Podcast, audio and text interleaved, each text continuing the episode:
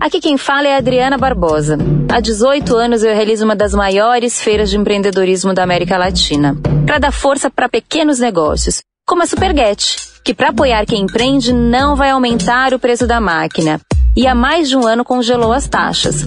Além disso, está lançando o podcast Superar, para ajudar o seu negócio também com informação.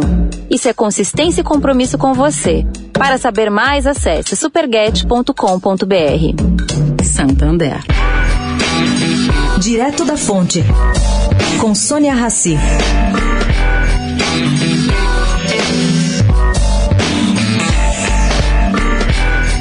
Em regime de trabalho remoto durante a pandemia, o Supremo Tribunal Federal já proferiu mais de 22 mil decisões, sendo 17 mil monocráticas e quase 5 mil colegiadas.